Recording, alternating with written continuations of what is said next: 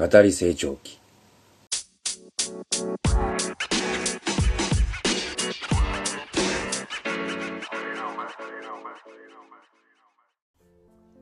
かわいいヤギさん村山勝子。かわいいヤギさんはお年が8つになったの。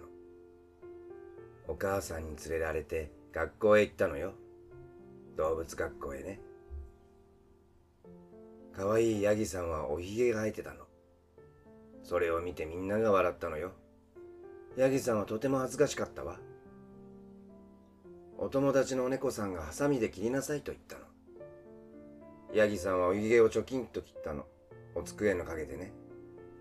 ひげなしになってお家へ帰ってきたら、お母さんは驚いてヤギさんを叱ったけど、ヤギさんは平気な顔よ。お母さんは手紙を出したの。親類中のヤギさんたちへ、大事件すぐに来てくださいとね。みんな驚いて、とことこ走ってきたの。ヒゲなしヤギさんを見て、みんな怒るやら泣くやら、大変な騒ぎになったの。でもどうしてよいやら、ため息をつくばかり。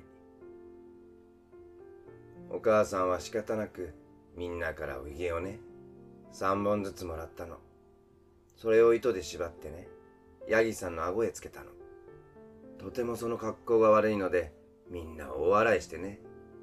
おひげが生えるまでほっとくことになったの。ヤギさんはとても恥ずかしかったのよ。